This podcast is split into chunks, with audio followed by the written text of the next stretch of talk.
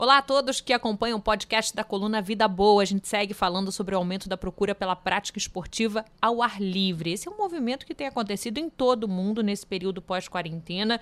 No Rio de Janeiro, esse aumento ocorreu ao longo da orla, mas também no mar que é a cara da cidade, a cidade que é toda recortada, digamos assim.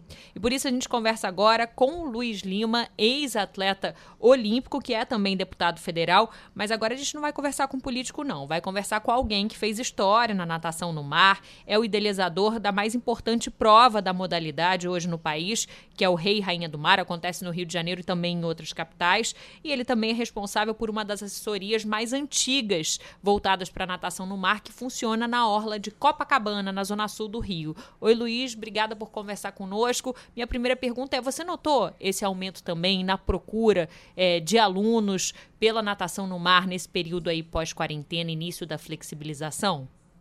Aumentou muito, Mariana, o número, por exemplo, de nadadores que nadavam nos clubes, nadavam nas academias e que ficaram impossibilitados. E o que a gente observa é que essas pessoas tomaram gosto pela atividade ao ar livre uma atividade que você, inclusive, é, traz mais preocupação a você em relação à preocupação da conservação do meio ambiente.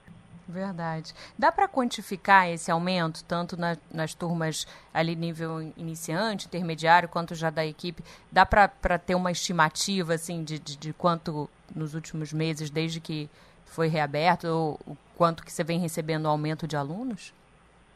Mariana, por exemplo, eu recebi é, pessoas novas, eu diria que eu recebi pelo menos uns 10 alunos novos. Eu diria que no meu caso um aumento aí de, uh, eu diria nos dois projetos, de 10 a 20%.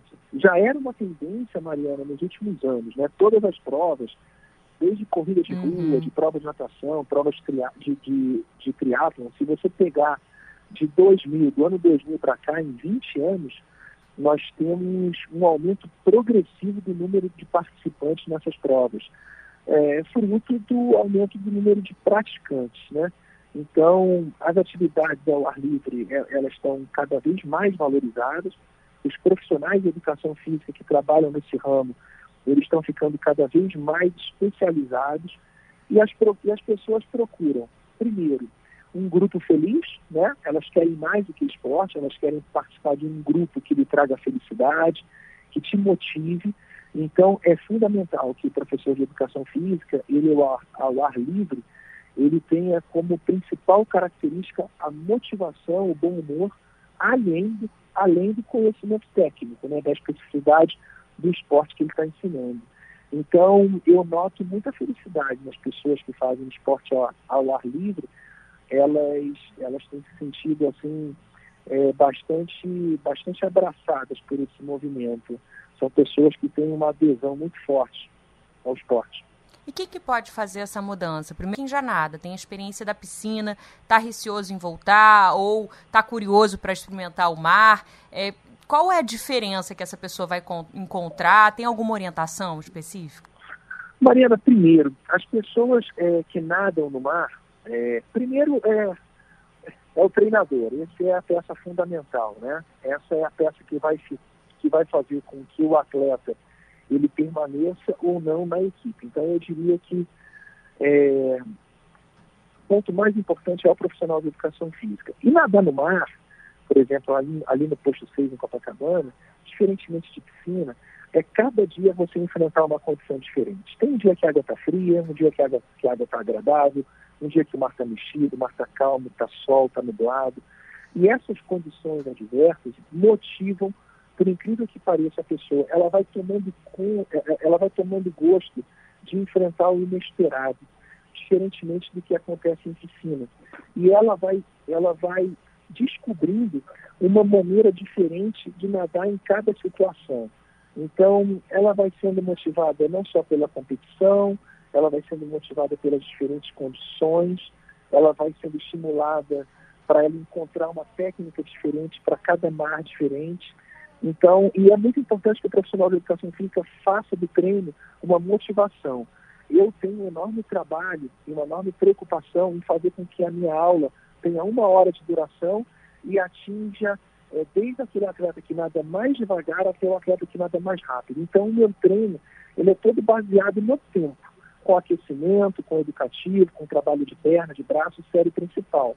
Mas ele é dividido por tempo. Então, é, a senhora de 60 anos e o jovem de 20 anos, eles vão nadar ao mesmo tempo, mas distâncias diferentes, e sempre vão ficar próximos. Você falou de, de, dos treinos que podem, né? Você dá uma hora que, que, que, vai incluir ali alguém que nada muito forte, como alguém mais velho, com mais de 60 anos. Para a gente fechar, eu queria Sim. que você falasse um pouco sobre esse limite, se há limite de idade ou de conhecimento, de disposição, porque tem muita gente que passa, olha, e vai ver de repente um treino dos gladiadores, vai falar, ah, isso não é para mim, tem que nadar muito, eu não tô nesse nível. O que, que você poderia falar?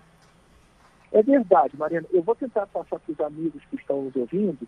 É, por exemplo, eu no treino de ontem, segunda-feira de manhã, é, tinham cinco boias, né? Num, numa forma geométrica de um trapézio. Então, o aquecimento, por exemplo, pode ser 15 minutos, né? Girando nessas boias no circuito com o ombro esquerdo. E quando para os 15 minutos, eu apito, eu fico em cima de uma prancha de stand-up e todos vão ao meu encontro. Chegando no meu encontro, eu posso dar uma atividade de perna, uma atividade de outros estilos, divido em dois grupos, né, homens e mulheres, ou, por exemplo, pais de um filho, pais de dois filhos, quem não tem filho, direções diferentes para fazer um determinado estilo.